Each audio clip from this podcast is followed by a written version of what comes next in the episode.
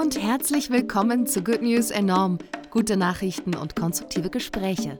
Ein Podcast von Good News und dem Enorm Magazin. Klingeling, Kleiner Hinweis in eigener Sache, das Enorm-Magazin startet am 14. Februar. Und ja, das ist der Valentinstag, aber der hat überhaupt nichts damit zu tun. Eine Abo-Aktion. Und zwar könnt ihr euch im Enorm-Magazin-Shop ein Abo holen und kriegt die letzten drei Ausgaben geschenkt. Den Code dazu packen wir euch in die Show Notes. Die letzten drei Ausgaben sind übrigens der Hammer. Wir haben auch in diesem Podcast über Artikel gesprochen, die in den letzten drei Ausgaben vorkamen. Aber in diesen drei letzten Ausgaben steht natürlich noch viel mehr, als wir hier besprechen konnten.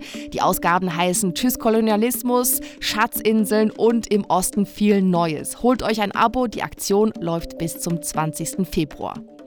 Heute sprechen wir über die Kirchensteuer. Aber erst einmal der gute Nachrichtenüberblick. Island stoppt den Walfang. Island ist neben Norwegen und Japan eines der Länder, in dem noch kommerzieller Walfang betrieben wird. Doch damit soll ab 2024 Schluss sein. Die isländische Regierung will die Fangquoten für Wale ab 2023 nicht mehr verlängern und die umstrittene Jagd auf die Tiere beenden. Gelähmten Menschen das Gehen ermöglichen. Forschenden aus Lausanne ist das dank eines neuen Therapieansatzes gelungen. Drei Patientinnen wurde dabei eine Folie mit Elektroden implantiert. Mit elektrischen Impulsen konnte das Rückenmark der Betroffenen so stimuliert werden, dass diese wieder erste Schritte machen konnten. Pelz AD Dolce und Gabbana will künftig auf Tierpelze in Kollektionen verzichten. Der berühmte Modekonzern tut es damit anderen Unternehmen aus der Branche wie Chanel, Prada oder Gucci gleich. Echtpelze sollen noch in diesem Jahr aus dem Sortiment verschwinden. In Tansania durften Mädchen und junge Frauen mit Kind lange nicht die Schule besuchen. Nun hat die neue Präsidentin das Schulverbot gestrichen. Schülerinnen dürfen wieder am Unterricht teilnehmen und mit Erlaubnis auch ihre Kinder mitbringen. Zudem sollen weitere Hilfen dafür sorgen, dass wieder mehr Mädchen und junge Frauen am Unterricht teilnehmen. Spaziergänge in der Natur können sich positiv auf Körper und Geist auswirken. In vier kanadischen Bundesstaaten gibt es diese daher nun auf Rezept. Ärztinnen dürfen ihren Patientinnen zur physischen und mentalen Erholung ein Jahr lang kostenlosen Eintritt in Nationalparks verschreiben. Regulär kostet sonst eine Jahreskarte 70 kanadische Dollar. Hallo, mein Name ist Bianca, ich bin Redakteurin bei Good News und ich freue mich, dass wir heute über die Kirchensteuer sprechen, beziehungsweise ob es dazu vielleicht eine Alternative gäbe. Ich freue mich besonders, dass heute Morgan wieder mal mit dabei ist, Redakteurin beim Enorm Magazin. Hallo Morgan. Hi Bianca, schön wieder hier zu sein. Sehr schön, dass du da bist. Du hast kürzlich einen Text veröffentlicht beim Enorm Magazin, der sich mit der Kirchensteuer bzw. einer Utopie beschäftigt, nämlich der Abschaffung der Kirchensteuer und der Einführung einer Sozial- bzw. Kultursteuer. Warum jetzt, Morgan? Ja, da will ich gleich ganz transparent sein. Ich bin Katholikin und ich bin auch eingetragenes Kirchenmitglied, also ich zahle Kirchensteuer.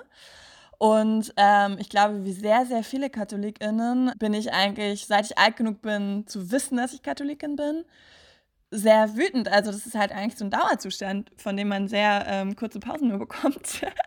Als Katholikin muss man sich ja fast, äh, also muss man sich sehr oft öffentlich dafür rechtfertigen, dass man Katholikin ist, weil in dieser Institution halt so viel schief läuft. Und ähm, ja, das ist für mich, muss man ganz klar sagen, ähm, ein emotionales Thema Jetzt angesichts der neuesten Skandale, dass nämlich auch der Papst, also der ehemalige Papst, Benedikt involviert ist in die Missbrauchsskandale, das hat mich einfach dazu bewogen, mich seit langer Zeit mal wieder journalistisch damit auseinanderzusetzen. Das ist wirklich der Auslöser. Ich glaube, es ist, es ist für mich aus mehreren Gründen sehr wichtig, weil auch als Katholikin, ich bin halt Demokratin, first, und ich glaube an ähm, die absolute Trennung von Kirche und Staat. Und in unserer Verfassung ähm, ist das ja offiziell auch so. Aber es ist eigentlich komplett weird und widersprüchlich, weil gleichzeitig, ähm, also auf der einen Seite heißt es halt, in Deutschland sind Kirche und Stadt getrennt. Auf der anderen Seite ist das überhaupt nicht so. Der Staat leistet immer noch unglaublich hohe Zahlungen an die Kirchen, eine halbe Milliarde jährlich an ähm, Entschädigung für Enteignungen, die halt vor hunderten von Jahren stattgefunden haben. Also im Zweiten Weltkrieg auch, aber dennoch, das ist alles verdammt lange her und ich weiß auch nicht, wie man diese halbe Milliarde rechtfertigt. Und ich, wir sprechen natürlich hier von beiden Kirchen. Ne? Ich bin Katholikin, aber die evangelische Kirche äh, darf genauso Kirchensteuer per Gesetz über den Staat eintreiben, das heißt ähm, über unsere Finanzämter. Und auch die evangelische Kirche bekommt diese Zahlungen, die halt eigentlich nicht vereinbar sind mit der Trennung von Kirche und Staat. Ähm, es gibt mehrere Bischöfe in Deutschland, die halt direkt von, von Steuergeldern bezahlt werden. Und on top of it gibt es die Kirchensteuer, die so gesehen ein Mitgliedsbeitrag ist bei beiden Kirchen. Und die wird natürlich nicht von der Einkommensteuer finanziert, sondern einfach von den Mitgliedern. Und wie gesagt, die Kirche hat das Sonderrecht in Deutschland dass ähm, der Staat diese Steuer für sie eintreibt. Dafür kriegt der Staat auch ein äh, Small Percentage. Das sind dann schon auch einige Millionchen pro Jahr. Allerdings hat auch jeder Mensch, ich zum Beispiel, ich zahle Kirchensteuer, ich darf halt auch einfach das von der Steuer absetzen und dann ist es halt auch wieder ein Nullsummenspiel. Genau, soweit erstmal zur Rechtslage. Genau, und ich, ich bin halt ganz, ganz stark persönlich davon überzeugt, dass es eigentlich überhaupt nicht okay ist. Und dafür gibt es halt einmal diesen Grund, dass ich an einen säkulären Staat glaube. Und der zweite Grund ist, dass ich, es gibt drei Gründe eigentlich. Der zweite Grund ist, dass es aus religiöser Sicht eigentlich super Bullshit ist, auch. Und äh, der dritte Grund, ich kann gerne auch gleich erklären, warum. Und der dritte Grund ist, dass ich diese Steuer extrem hoch finde und dass du ja überhaupt keinen Einfluss darauf hast, was damit gemacht wird. Und wir wissen eben, dass leider ein extrem hoher Teil davon das System selbst stützt. Natürlich wird damit auch mega viel Gutes getan, das soll man auf keinen Fall vergessen. Die Kirche ist der wichtigste, also einer der wichtigsten Arbeitgeber in Deutschland und es ist eine der Institutionen, die am meisten Gutes tut. Das kann man nicht leugnen. Also es ist halt extrem viele soziale Leistungen werden von der Kirche übernommen. Aber es wird halt auch gleichzeitig viel Bullshit damit finanziert.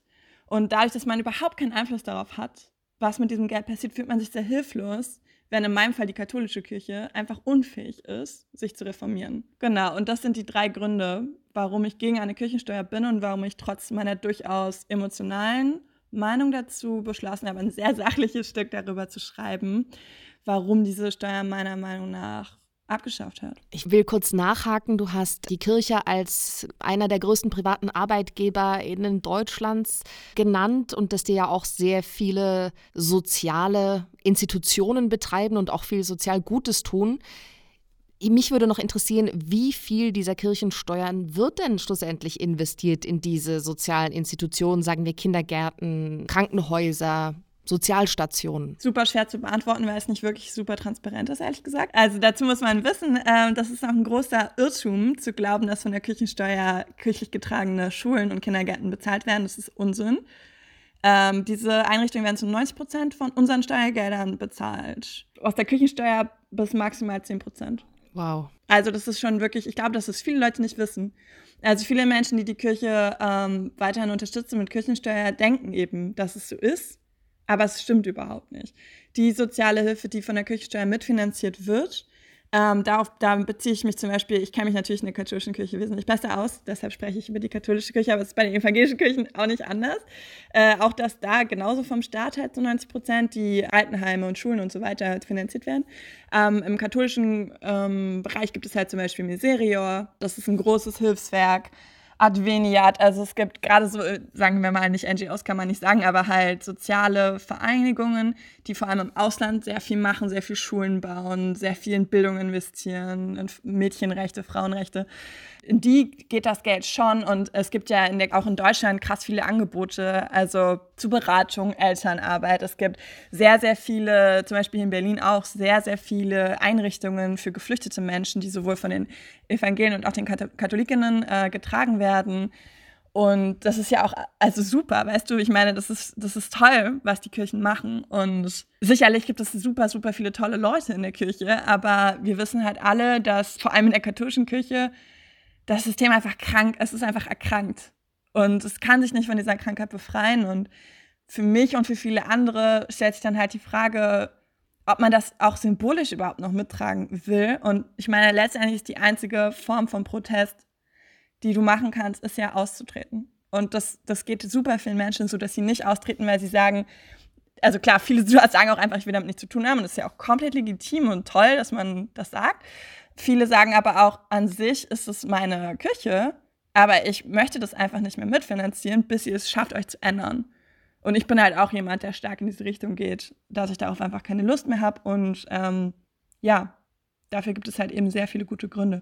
Aber um nochmal abzuschließen, es ist sehr schwer, das prozentual zu sagen. Aber das Allermeiste, was man an Kirchensteuer zahlt, geht halt für die Seelsorge drauf. Das heißt, also ich, also Taufen, wenn ich jetzt heiraten würde, müsste ich dafür nicht draufzahlen. Das ist dann so gesehen gedeckt, ne? In anderen Ländern, wo es die Kirchensteuer nicht gibt, was die allermeisten Länder sind, da muss man dann halt zum Beispiel einfach extra zahlen, wenn du den Dienst der Kirche in Anspruch nimmst. Aber das hätte ich viel lieber so. Weißt du, also ich, ich finde einfach, die Kirchensteuer, das ist eben was aus politischen und historischen Gründen ist das entstanden in Deutschland, auch in, in der Schweiz und in Österreich. Aber das ist eigentlich religiös überhaupt nicht tragbar. Und das hat sogar der Vatikan gesagt. Das ist der größte Joke. Ich glaube, das müssen wir hier vielleicht mal klarstellen viele Menschen in Deutschland wachsen auf und denken, Kirchensteuer, das ist halt so, das ist überall so. Aber das ist in den aller, allerwenigsten Ländern so. Das ist nicht mal in Italien so. Das ist somit das katholischste Land der Welt. Also, das ist etwas Politisches, was erwachsen ist, was man religiös nicht rechtfertigen kann. Weil nach der christlichen Lehre bist du halt einfach Mitglied der Kirche, wenn du getauft bist. Die Kirche ist ja nach der christlichen Lehre einfach die Gemeinschaft. Wenn du getauft bist, bist du drin. Was halt auch eigentlich witzig ist, weil man sucht sich das ja nicht aus. Aber so ist es nach, also jedenfalls bei den Katholiken werden wir ja sehr, also auch zum Beispiel die Kommunion ist viel früher als bei den, bei den Evangelien, Konfirmation. Ähm, aber ja, und ähm, warum kann eine Institution die das wegnehmen? Also das sieht das Kirchenrecht gar nicht vor und der Vatikan hat Deutschland deshalb auch 2006 offiziell gerügt und hat gesagt, Leute, es geht nicht. Ihr könnt doch nicht die Mitgliedschaft der Kirche an Geld knüpfen. Weil in Deutschland war das bis 2012 so, wenn du halt gesagt hast, ich trete aus der Kirche aus, dann wurdest du exkommuniziert. Also dir wurde so gesehen gesagt, jetzt bist du kein Teil der Kirche. Aber die Bischofskonferenz hat gar nicht das Recht dazu. Genau, und der Vatikan selbst hat dann halt gesagt, es geht nicht, aber die Deutsche Bischofskonferenz, sowohl übrigens die Protestanten als auch die Katholiken ignorieren das halt, weil sie halt krass viel Geld damit machen und deshalb auch die mit die reichsten Kirchen sind. Also in Frankreich, äh, ich habe sehr viele französische Freunde und Freundinnen und die haben mir gesagt, die wundern sich so, dass die Kirchen hier so guten Schuss sind in Deutschland, weil in Frankreich, wenn das nicht gerade Notre Dame ist, ist, das heißt, die Leute auch viel Geld spenden oder Eintritt zahlen, dann zerfallen die Kirchen und die Kirchen sind arm weil es in Frankreich eine wirklich vollständige Trennung von Kirche Staat gibt. Und es gibt so kuriose Fälle von Franzosen und Französinnen, die nach Deutschland kommen, keine Ahnung von unserem System haben. Sie sind halt getauft, haben sie nie entschieden. Es ist egal, ob sie gläubig sind oder nicht. Sie kriegen, sobald sie in Deutschland Steuern zahlen, schreiben, dass sie jetzt Kirchensteuern zahlen müssen. Dann sind die völlig geschockt und sagen so, hä? Weil in Frankreich kann man sich das überhaupt nicht vorstellen. Weißt du, was ich meine? Also es ist wirklich ein super weirdes System, was einfach nur dem Geldverdienen äh, dient. Und meiner Meinung nach ist es eigentlich ein Wahnsinn, dass wir das immer noch haben. Und ich glaube, es liegt halt auch daran, dass die CDU das einfach äh, in den letzten 20 Jahren äh, gedeckt hat. Und jetzt wird, glaube ich, ein anderer Wind. Und es steht ja auch im Koalitionsvertrag, dass man das System ähm, reformieren will. Aber das wird sehr lange dauern und es wird sehr kompliziert, weil die Kirchen eben in Deutschland ein eigenes Recht haben ein eigenes Sonderrecht und m, Privilegien, die sehr alt sind. Also wenn ich dich recht, recht verstehe, hier vielleicht auch kurz, kurz zur Transparenz, ich äh, gehöre zu keiner Kirche und bin darüber hinaus Schweizerin und zahle noch nicht so lange in Deutschland Steuern. Aber wenn ich das richtig verstehe, wird die Steuerpflicht also durch die Taufe begründet. Also sobald du getauft bist, bist du halt automatisch irgendwann steuerpflichtig, kirchensteuerpflichtig. Genau, also wenn ähm, es ist nicht so, dass jeder Mensch, der getauft ist, Steuern zahlt. Die Kirche ist ja auch nicht komplett bescheuert. Also wenn du halt nicht sehr viel Geld verdienst, also das bedeutet, wenn du nicht genug Geld verdienst, um Einkommensteuer zu zahlen, dann musst du natürlich auch keine Kirchensteuer zahlen. Mhm. Also du musst natürlich, also wenn du in irgendeiner Notlage bist oder du verdienst einfach nicht so viel, du bist arbeitslos, dann verlangt die Kirche niemand Steuer von dir. Im umgekehrten Fall ist es aber, glaube ich, auch so, ich meine gelesen zu haben, dass wenn du extrem gut verdienst, dass äh, du dann auch deine, deinen Steuersatz kappen kannst, dass es auch nach oben hin gekappt ist, ne? was ja auch äh, ja, interessant ist. Es ist super interessant, vor allem deshalb, weil ähm, ich im Zug meiner Recherche festgestellt habe, man weiß ja, dass die Austrittszahlen jedes Jahr explodieren. Also es ist ja jedes Jahr treten unglaublich viele Menschen aus der Kirche aus. Und dann denkt man doch, hä, die Kirchen werden doch immer ärmer. Aber der Joke ist, wenn sie nicht, sie werden jedes Jahr reicher. Und das liegt daran, dass wir wissen, dass es in Deutschland eine extreme Ungerechtigkeit gibt bei der Verteilung des Privatvermögens. Das heißt, die wenigen Menschen, die reich sind, sind superreich. Und die zehn reichsten Prozent in Deutschland besitzen über zwei Drittel des Privatvermögens. Viele von Menschen, von den Menschen, die noch in der Kirche sind, sind halt eher alt und konservativ und oder treten halt einfach aus Tradition nicht aus und so weiter. Und äh, die verdienen so viel, dass die Kirche davon krass profitiert. Weil man darf nicht vergessen, die Steuer ist ja auch extrem hoch. Es sind ja acht bis neun Prozent, teilweise sogar zehn.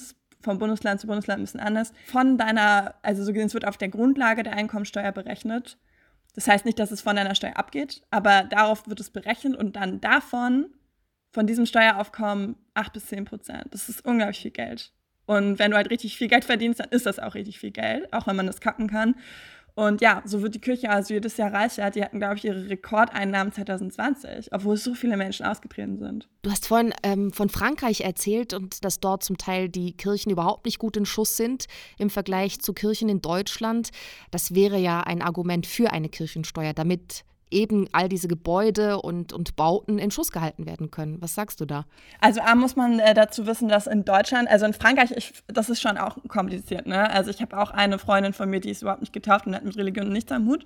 Und sie meint auch, sie findet das schon krass, weil sie meint, dieser absolute Laizismus in Frankreich führt auch dazu, äh, zum Beispiel um muslimische Gemeinschaften zu unterdrücken. Also es wird ihnen schwer gemacht, Moscheen zu gründen und so weiter. Und es führt eben auch dazu, dass fantastische Gebäude zerfallen. Aber sowohl in Frankreich als auch in Deutschland kriegen Kirchen auch, vor allem in Deutschland, sehr viel Geld für die Erhaltung von denkmalgeschützten Gebäuden. Sie würden jetzt nicht über Nacht zerfallen, ne? Und was man ja auch nicht wissen darf, es gibt natürlich sehr viele radikale Atheistinnen. Und wie gesagt, ich finde diese Position sehr legitim, auch wenn ich Katholikin bin, äh, die halt sagen, sofort über Nacht kappen. Ich bin natürlich keine Verfechterin davon, weil das bringt überhaupt nichts weil die Kirchen halt ähm, so ein riesiger Arbeitgeber sind und so ein riesiger Träger. Das heißt, wir müssen auf jeden Fall, und das sagt auch jeder, es gibt keine ernstzunehmende politische Stimme, die das nicht will, eine stufenweise das abbauen, weißt du? Also, dass es halt so eine Übergangsphase gibt in der man die Leistung abbaut, damit die Kirchen Zeit haben, sich umzustellen. Und das ist natürlich, finde ich, absolut vernünftig. Also nicht über Nacht einfach aufhören, sondern das so planen, dass die Kirchen jetzt nicht über Nacht krasses Chaos und Notsituationen haben. Davon hat niemand was. Also natürlich, ähm, ich finde das toll, dass Kirchen Geld haben, um ihre Häuser instand zu halten und Gutes zu tun. Aber ich denke mir, in Italien zum Beispiel zerfallen die Kirchen ja auch nicht. Also es gibt viele tolle Kirchen, weil es einfach viele Gläubige gibt. Ähm, und in Italien gibt es eben ein anderes Modell. Ähm, das ist halt eine Steuer. Aber die ist halt auch nicht halb so hoch wie bei uns. Bei uns ist sie ja wirklich enorm, also absurd hoch. Ähm, in Italien gibt es eine Steuer, wo du 0,8 Prozent deiner Einkommensteuer zahlst, aber du kannst ankreuzen bei der Steuererklärung. Also jeder muss das zahlen, aber du kannst ankreuzen. Willst du, dass es an eine der Kirchen geht? Willst du, dass das ähm, oder willst du, dass es an ein staatlich finanziertes Förderungsprogramm von Kultur- oder Sozialleistungen geht? Und das finde ich halt viel sympathischer. Und das ist das Konzept, oh Gott, wir kommen erst jetzt dazu, es sind schon 17 Minuten vorbei, glaube ich. Wahnsinn. Das nennt sich halt Kultus- oder Sozialsteuer. Dass man eben die Choice hat. Und dann hat, haben gläubige Menschen ja weiterhin die Möglichkeit, über einen sehr easigen und regelmäßigen Prozess die Kirche finanziell zu unterstützen. Und das passiert in Italien auch. Ich glaube, es ist immer noch über ein Drittel aller ItalienerInnen, die das der Kirche gibt. Aber du musst halt nicht. Und du musst es halt auch nicht jedes Jahr. Und ich finde, das ist doch super toll, weil das auch dazu führt, dass die Küche einen viel größeren Rechtfertigungsdruck hat. In Deutschland ist es halt immer so, die Leute setzen einfach alles aus, weil sie wissen, es ist doch cozy, wir haben super viel Money. Und gerade bei den Protestanten entsetzt es mich auch, weil für mich ist es eigentlich das Äquivalent von Ablasshandel. Und dagegen hat ja Martin Luther protestiert und das war einer der Gründe, warum er die lutheranische Kirche, weißt du, was ich meine? So, weil man halt keine Lust hatte, Religion an Geld zu knüpfen, so wie es die Katholiken damals getan haben. Für mich ist das das moderne Äquivalent. Entweder du zahlst uns Geld oder du verlierst alle deine kirchlichen Rechte. Und warum überhaupt? Also ich finde das krass, dass auch die Protestanten, die ich ja sonst sehr schätze, weil sie viel moderner sind als Katholikinnen, warum, warum lassen die das denn mit sich machen? Das habe ich mich immer gefragt. Also in der katholischen Kirche ist man ja leider gewöhnt, dass viele Sachen mittelalterlich sind. Und ja, ich glaube, die Zeit ist reif und ich glaube, wir müssen natürlich nicht unbedingt stattdessen eine Sozialsteuer einführen. Aber ich glaube, eine Sozialsteuer hat eben ist irgendwie ein sehr schönes Konzept, weil in vielen Ländern, die es das auch, in denen es auch gibt, zum Beispiel in Island oder in Ungarn, da äh, hast du auch die, diese Option, das eben zu entscheiden. Und das äh, bedeutet halt, wenn du überhaupt keinen Bock hast, irgendwas darüber zu fördern, dann geht es einfach ganz normal die Einkommensteuer, das heißt dem Staat. Und das ist doch irgendwie ganz cool, weil dann nimmst du niemandem irgendwas weg, aber hast gleichzeitig einen Anreiz, dass Menschen halt, die ja oft nicht wissen, ey, wohin soll ich spenden oder man hat halt einfach keine Zeit, weil man viel zu viel zu tun hat dann haben sie aber wenigstens die Möglichkeit, weil die Steuererklärung macht jeder. Und dann kannst du halt sagen, ah, geil, ähm, dieses Jahr unterstütze ich Luftbrücke Kabul. Aber du musst dann was unterstützen. Also selbst wenn du nicht Mitglied irgendeiner Kirche bist, du hättest dann die Pflicht, einen Teil deiner Steuer für die sogenannte Sozial- oder Kultussteuer abzugeben. Also du, das, das wäre ja schon auch für Nichtmitglieder von Kirchen erstmal auch eine Umstellung. Für mich ist es eine Inspiration. In Italien ist es eben so, dass du musst. Genau. Du musst äh, entweder an ein staatlich gefördertes Programm gehen oder die Kirche. Das fände ich nicht cool. Ich fände eine optionale Steuer gut, so wie es sie in Island gibt. Da entscheidest du, entweder es geht an eine der Kirchen, an eine soziale Einrichtung oder aber ganz normal einfach dem Staat. Das heißt, für Leute in Deutschland würden keine Zusatzkosten entstehen. Es wäre einfach ein Teil deiner Einkommensteuer, den du umverteilen könntest. Das ist in Deutschland juristisch gesehen nicht so einfach, weil es in Deutschland gibt sehr strenge Gesetze. Nur das Parlament darf über die Verwendung von Einkommensteuern entscheiden. Plus ähm, aus der Einkommensteuer direkt dürfen keine Religionen finanziert werden, was ehrlich gesagt ein Joke ist, weil wir ja wissen, was für krasse Programme es im Staat gibt, die aus der Einkommensteuer gezahlt werden, die in die Kirche gehen. Aber genau, in meinem Artikel beschäftige ich mich da mit mehreren Theologen, die halt darüber schreiben, dass du halt schon auch das Recht ändern müsstest dafür. Erstmal müsstest du die Kirchenprivilegien, die in der Verfassung seit der Weimarer Republik verankert sind, auflösen. Und dann müsstest du halt noch andere juristische Prozesse einleiten, damit man halt eine freiwillige Sozialsteuer, sag ich jetzt mal, überhaupt umsetzen könnte. Aber es ist nicht unmöglich. Es ist nicht unmöglich und es ist, finde ich, ein guter, einfach ein guter Anlass, mal darüber nachzudenken und auf andere Länder zu gucken. Wie gesagt, also es ist eine Option, die man hat, die ich cool finde, die ich irgendwie faszinierend finde, ins, also insbesondere wie bei Island, wo es freiwillig ist und keine Mehrkosten für Menschen entstehen, die keinen Bock haben, irgendwas zu unterstützen. Es sollte ja immer frei sein, auf jeden Fall. Aber alles ist besser als die Kirchensteuer, weil ich finde, das gehört halt nicht ins 21. Jahrhundert. Und die Kirchen, weißt du, sogar Papst Franziskus, der ist ja Franziskaner, und ähm, FranziskanerInnen, die glauben ja an eine arme Kirche. Er hat selber gesagt, dass er eine arme Kirche möchte. Und sogar Papst Benedikt, den ja alle zu Recht kritisieren, den ich auch sehr, sehr stark kritisiere, aber sogar der hat gesagt, er findet das mit der Kirchensteuer nicht okay. Und ähm, also es ist ja nicht mal so, dass, wie gesagt, der Vatikan und die Päpste unterstützen dieses System nicht. Das sind die deutschen Kirchen. Deshalb finde ich das irgendwie so absurd, weißt du? Wenn es wenigstens religiös gestützt wäre, aber ist es nicht mal. Es ist einfach historisch ein, ein Historikum, also weil damals die Kirchen Geld reinholen mussten, nachdem sie die ganzen Länder an die Fürsten abgeben mussten, oder? Also geht das so weit zurück? Genau, das geht bis ins 18. Jahrhundert zurück. Genau wie du sagst. Also es wurde halt krass viel enteignet. Und dann wurden die Kirchen entschädigt, dadurch, dass sie halt Kirchensteuer über den Staat eintreiben dürfen, beziehungsweise damals die Fürsten. Genau, also es ist einfach nur historisch erwachsen. Ich habe mich nur gerade gefragt, hätten wir jetzt zum Beispiel in Deutschland ein System, in dem eben nicht das Finanzamt diese Kirchensteuer eintreiben darf, sondern die Kirchen das selber machen müssten, wie transparent das da vielleicht noch wäre, weil das wäre ja auch eine Möglichkeit, dass es eben nicht so eine offizielle Steuersteuer ist, sondern die Kirchen das irgendwie selber eintreiben müssten. Ein Vorteil, dass es über das Finanzamt läuft, ist ja schon auch der der Transparenz, oder wie siehst du das? Aber ist es Transparenz? Ich meine, wie gesagt, die Kirchen haben ja jetzt schon diese Sonderrechte und wie viele von den Menschen, von denen wir wissen, dass sie Teil vom Missbrauch waren oder vor allem Teil der Vertuschung waren, sind in den Gittern? Ungefähr niemand. Warum schützt unser Rechtssystem die Kirchen? Weil viele fordern jetzt gerade, dass genau das aufhören muss. Genau das, du sagst, diese Transparenz ist ja gerade jetzt immer, also obwohl uns das mit unseren Finanzämtern, mit unserer Regierung zu tun hat, nicht gegeben. Kirche wird vor Konsequenzen geschützt. Sie macht auch nicht wirklich transparent. Also die evangelische Kirche ist da schon vorangegangen und einzelne Bistümer der katholischen Kirche auch. Zum Beispiel in Köln gab es ja diesen Riesenskandal, wo ein Bischof äh, sich einfach eine krasse Eigentumswohnung gegönnt hat von Steuergeldern. Und ähm, seitdem ist dieses Bistum extrem transparent und hat alles aufgeschlüsselt aufgeschlüsselt, wie viel nehmen wir ein, was machen wir damit. Aber das ist halt bei weitem noch nicht flächendeckend. Das heißt, die Transparenz, von der du jetzt sprichst, gibt es nicht mehr jetzt. Aber klar, also es macht keinen Unterschied für mich, ob Kirchen ähm, über die Finanzämter gehen oder über eigene Ämter, wie es übrigens in Bayern schon der Fall ist. Das ist das einzige Bundesland, wo die Kirchen nicht über das Finanzamt, sondern über eigene Steuerämter eintreiben. Und auch historische Gründe, das würde jetzt aber zu weit führen.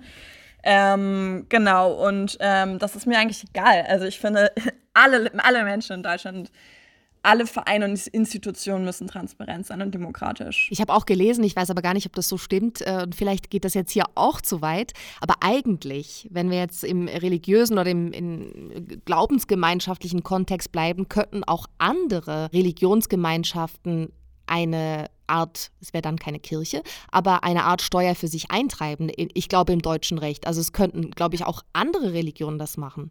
Ja, Ähm, tatsächlich muss man sagen, dass diese Debatten meistens getrennt geführt werden, weil es super kompliziert ist. Ich kann mich selber, selber damit leider auch gar nicht aus. Es tut mir auch voll leid.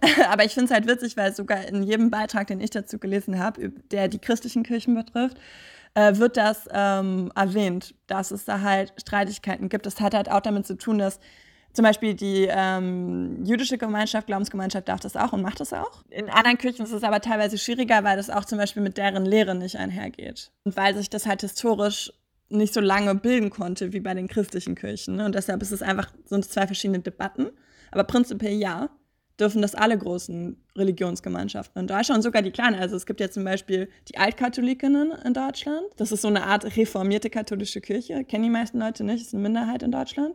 Aber die dürfen das auch. Also wenn ich jetzt konvertieren würde zu den Altkatholikinnen, dann könnte ich das auch an meiner Steuer angeben. Und ich müsste auch Kirchensteuer an sie leisten, obwohl das ein sehr kleiner Verein ist. Nun gut, das hast du ja jetzt nicht vor und du bist ja eigentlich dafür, dass die Kirchensteuern reformiert werden und auch diese Zwangsspenden, wie du sie, glaube ich, in deinem Artikel auch nennst, ja, eine neue Ausrichtung bekommen. Ja, dafür bin ich auf jeden Fall. Ich, weißt du, was ist die Konsequenz davon? Also nehmen wir mal an, die Kirchen werden jetzt einfach mega arm.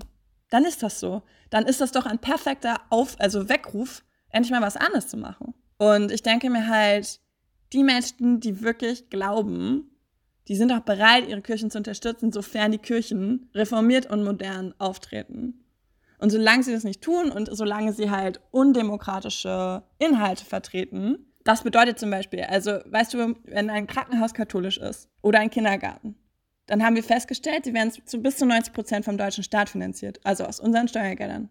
Aber sie haben trotzdem das Recht, obwohl sie halt eigentlich so wenig selbst davon bezahlen, Menschen zu feuern, weil sie geschieden sind oder homosexuell. Wie kann man das denn mit unserer Verfassung vereinbaren? Ich verstehe das einfach nicht. Da muss man ja wirklich kein Jurist sein, um zu checken, das ist, das ist einfach komplett absurd. Und das wissen auch viele Menschen in der Kirche. Ne? Also jetzt haben, gab es ja so ein Outing von katholischen Kirchenmitarbeiterinnen und jetzt haben extrem viele Bischöfe in Deutschland gesagt, wir wollen das auch nicht mehr, wir wollen niemanden feuern, weil homosexuell ist.